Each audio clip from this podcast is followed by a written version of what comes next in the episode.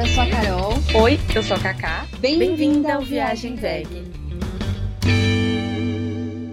Alface News de hoje vou trazer uma polêmica. Foi um lançamento da Sadia do mês de abril, que é o frango vegano. Esse frango vegano vem da linha Veg e Tal da Sadia, uma linha que já tem alguns outros produtos veganos e outros produtos vegetarianos. E eles lançaram esses frangos eles têm frango em cubinhos, tiras e desfiados. A base desses frangos é proteína de soja, ervilha e feijão. Eles vêm num pacotinho bem safado, assim, eu achei que bem pouco. Parece que dá para uma pessoa que repete a refeição ou duas pessoas que não comem muito. Então acho que não é uma coisa que rende tanto. Mas eu achei bem peculiar, assim, porque eles realmente têm uma aparência de, de frango. Verdade, Cacá. É um lançamento polêmico mesmo. A gente sabe que os veganos não são o público de grandes marcas, mas particularmente acredito que é uma possibilidade interessante, até para uma segunda sem carne, para pessoas que estão revendo a alimentação, é uma opção. É, mas é, é muito doido isso, né? Porque a gente está falando de um produto que veio para simular um frango.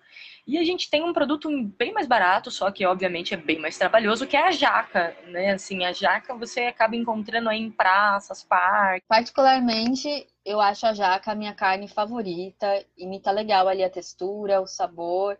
A gente sabe que dá um belo de um trabalho fazer, apesar de ser mais em conta. E falando da realidade aqui de São Paulo, para comprar ela temperadinha, já desfiada, é caríssimo uma coisa assim que acaba sendo inviável. Inclusive, o público-alvo, acredito fielmente que esse não é um produto para veganos, vão acabar não consumindo. Sim, é a sadia, né? Assim, não é um alimento vegano.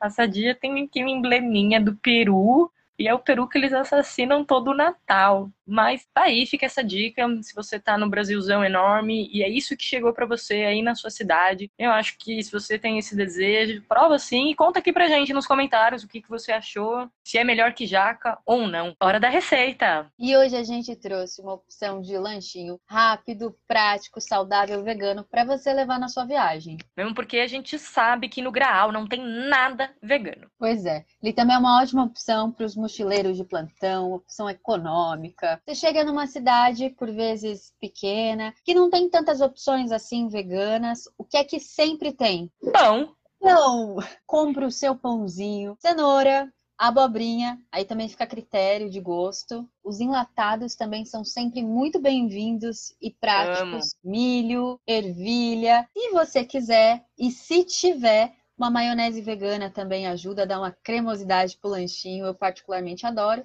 Mas caso você esteja numa cidade que não tem essa opção, dá para veganizar essa maionese. Ou se dá, mulher. Se você não tem a maionese aí nessa cidade que você tá, você achou a ervilha, maravilha. Você vai pegar a ervilha e vai fazer um purezinho de ervilha, que é simplesmente você amassar a ervilha, pode ser com garfo mesmo, colocar lá um pouquinho de azeite, sal, temperinho que você quiser, pimba, purezinho de ervilha, maravilhoso. Se você nunca fez um purê de ervilha, faça que fica uma delícia. Mas se ainda assim você fizer muita questão da maionese e se por sorte você está em um lugar, por exemplo, em um acampamento que tem liquidificador, despejar só a água da ervilha no liquidificador e ir jogando aos poucos o óleo. Mas jogando bem aos pouquinhos o óleo, e você vai batendo, vai batendo, vai batendo, e tá pronta, amiga. É só despejar aquilo lá e misturar com todas as coisas. Com a cenoura, com a abobrinha, com o milho, com a ervilha, e tá aí seu lanchinho natural, super vegano, pra você colocar na sua mochila. E dá para acrescentar, caso você goste de uma saladinha assim como eu, faço meu pãozinho, um tomatinho,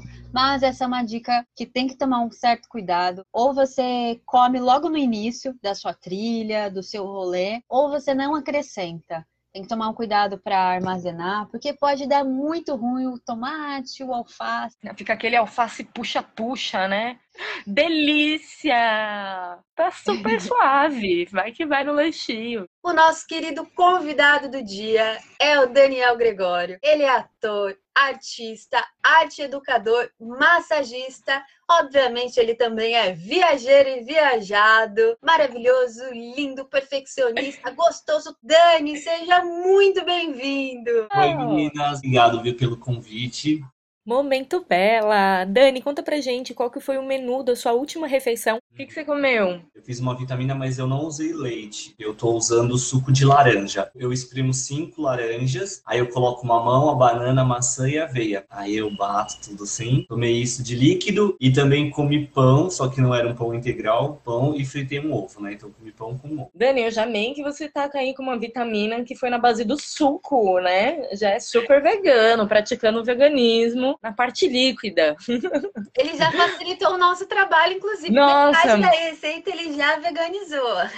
Total, já super veganizado. Aí agora a gente tem que veganizar esse pãozinho safado com ovo. A primeira coisa que me veio na cabeça que dá para você trocar o ovo, fazer tipo um requeijãozinho. Requeijãozinho para quem é vegano é meio que ele é um salva-vidas, porque você um inhame, como agora a gente tá na época do cará, você ferve ele, deixa ele cozidinho, bate ele, você já vai ter um creme quase que um purezinho, coloca um pouquinho de azeite, coloca um pouquinho de limão, sal, os temperinhos que você quiser e pronto, já tem aí um requeijãozinho para você passar no seu pão. Ou então, se você tiver um pouquinho mais de pressa e não conseguiu ir no mercado aí para comprar o seu inhame, você faz o quê? O velho pãozinho na chapa, só que aí você passa um fiozinho de azeite, joga um pouquinho de orégano e ó, arrasa.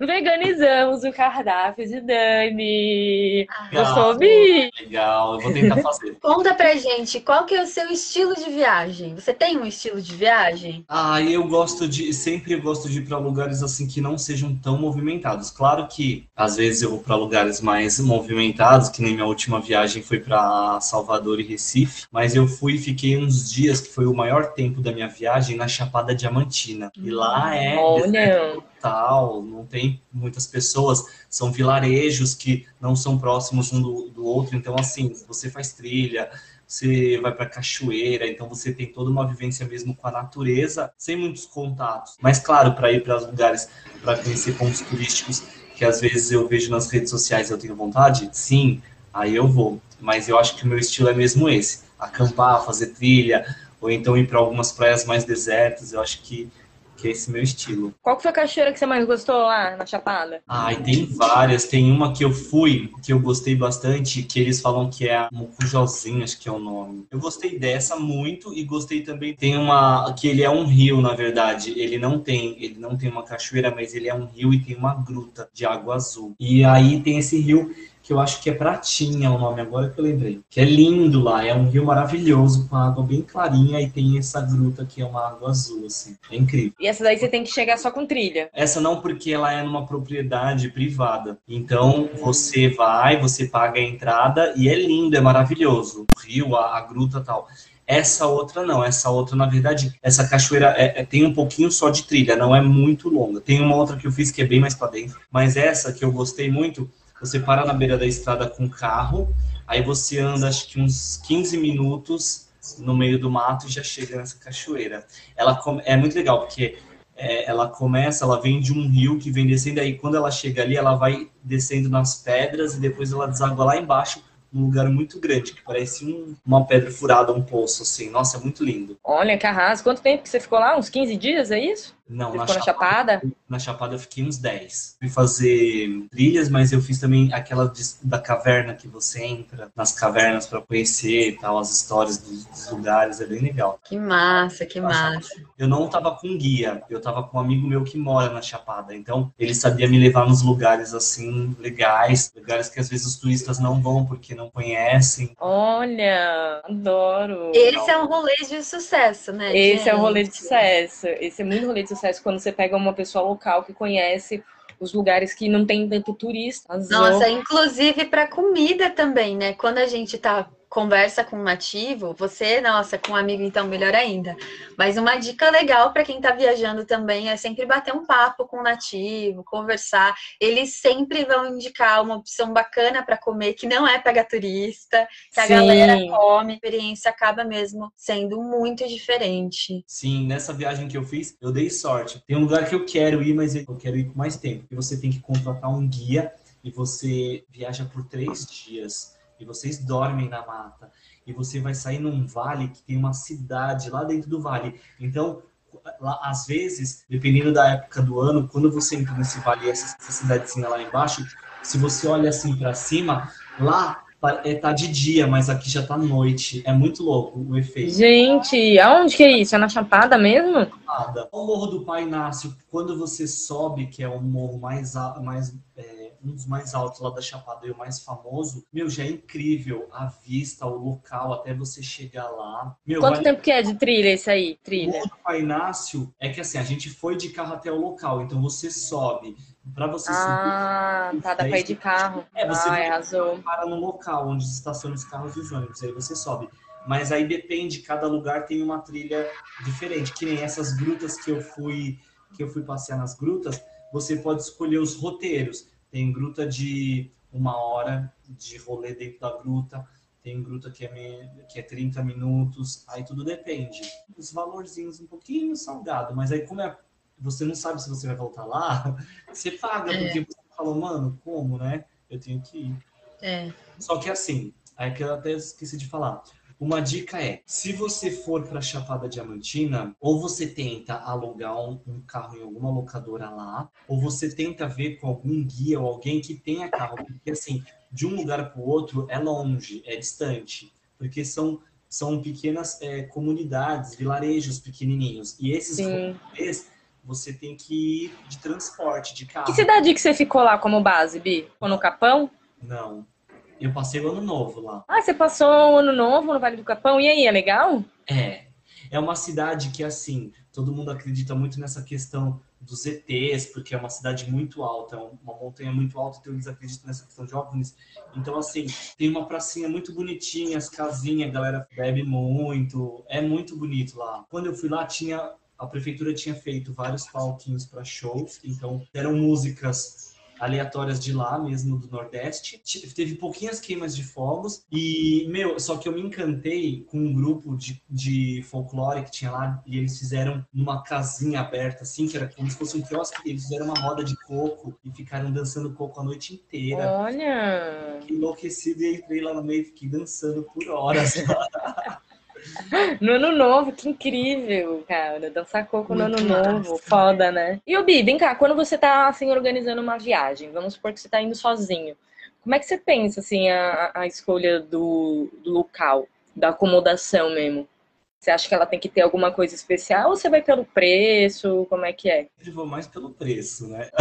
Porque, sim, eu sou uma pessoa que quando eu vou viajar, eu viro uma outra pessoa, gente. Eu não tenho sono, eu não fico cansado. Então eu fico muito pouco no, no local que eu vou dormir, que eu vou ficar. E aí eu saio para fazer os rolês. Aí os meus rolês eu costumo fazer antes de viajar. Eu vou vendo alguns lugares turísticos que sejam interessantes mas aí eu já deixo esse, esses outros espaços abertos, porque eu sei que quando eu chegar lá eu vou fazer amizade com a galera e eu vou querer conhecer esses outros lugares que não tá Sim. nesse meu roteiro ou que não tá onde eu estou pesquisando, que é com os nativos.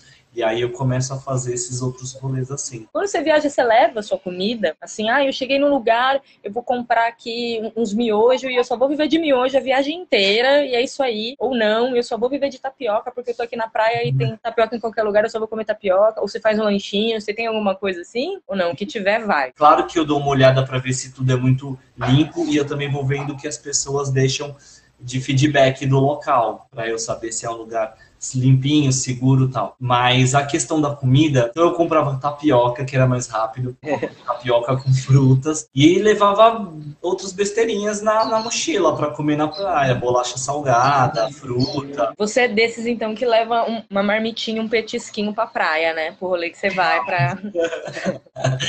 Total. Passa sim. no mercado, compra aquelas bolachas creme cracker de um real, ou a mais barata, e coloca na bolsa e vai. Isso compro frutas também, porque as frutas salvam, viu? Meu, você pega ali uma pera, uma maçã. Dani, um destino não é um sonho. Um destino que você fala, nossa, passo fácil, não ligo tanto. Não, não faço questão de conhecer, não. Nova York. Eu queria muito ir para Índia, Portugal, enfim. Assim, Dani, eu tenho duas passagens aqui, uma para Nova York e uma para o México. Para onde você gostaria de ir? Eu ia falar para o México. Danilo Batata Sana, a gente quer saber qual o, o seu maior perrengue de viagem. Ó, não é que deu tudo errado na viagem. Algumas coisas aconteceram de perrengue, assim. Uma que num, num camping que eu estava, é, não sei o que aconteceu, os banheiros entupiram. Eu não conseguia, tipo, usar os banheiros porque estavam todos entupidos. É, a água acabou. Teve um que. Pra onde foi essa viagem aí do banheiro entupido? Foi no pouso de Cajaíba. Eu nunca nem ouvi falar, eu nunca fui, eu não tava lá. E eu nem imagino que tava todo mundo com piriri também, tá? então, eu acho que o rolê ficou ruim no ano novo porque é. a ceia que, que fizeram deu um piriri em todo mundo, aí entupiram. Não... O que, que era a ceia? Ó, pra quem é carnista tinha churrasco, vinagrete, arroz, pão com. Eu acho que era um patê estranho lá que fizeram. Você tá entendendo? Isso, para uma pessoa vegana, jamais iria acontecer. olha as merda que dá, olha as merda que dá, bando de carnista. Se tivesse feito um abacaxi assado, nada disso tinha acontecido. É. Se tivesse uma melancia assada, um monte de batata, cenourinhas ao forno, ninguém passa mal de comer uma cenourinha. O caos do rolê todo, o ar-condicionado do ônibus quebrou e ficou gigante dentro do ônibus, no trânsito. E vocês já estavam com piriri, era isso? Tipo, foi no mesmo dia do piriri? No mesmo dia do piriri. Sorte que eu acho que o calor era tanto que aí eu acho que desidratou e as pessoas não quiseram mais ir no banheiro. Mas, meu, foi assim, a volta foi o inferno. De... Mas é incrível e eu com certeza eu voltaria de novo. De frente com Kaki! Dani, aqui é um bate-pronto, então a primeira coisa que vier na sua cabeça você responde. Uma pessoa para viajar com você. A minha mãe. Uma pessoa para não viajar com você. Uma pessoa bolsonarista. Um petisco. Eu gosto muito de queijos. Um pet. Cachorro. Um legume. Cenoura. Uma oleogenosa. Castanha do Pará. Uma vitamina. Mamão e banana. Uma cantora pop. Ah, pode ser a Clau. Pastel de feira ou praia? Pastel de feira. Praia de nudismo ou praia naturalista? Praia naturalista. Caipirinha ou cerveja? Caipirinha. Arroz por cima ou, ou feijão por baixo? Arroz por cima. Campo com mato ou moita? com mato. Chepa da feira, sim ou não? Sim. E para finalizar, pensa naquele seu primeiro dia de viagem. Você chegou, você falou, eu já vou direto pra praia. Você foi direto pra praia. Só que aí você teve insolação ou intoxicação alimentar? O que, que você prefere? Insolação. Eu acho que é menos mal, viu? Insolação ainda consigo passar ali um, um pós-sol e ficar embaixo do, do guarda-sol tal. A intoxicação não, às vezes tem que ficar uma semana de soro no hospital. Dani, obrigada pela sua presença, participação, disponibilidade. Obrigada pela troca. Muitíssimo obrigada, Dani, por ter vindo. Obrigado pelo convite, foi muito bom participar. É, galera, valeu. E se cuidem.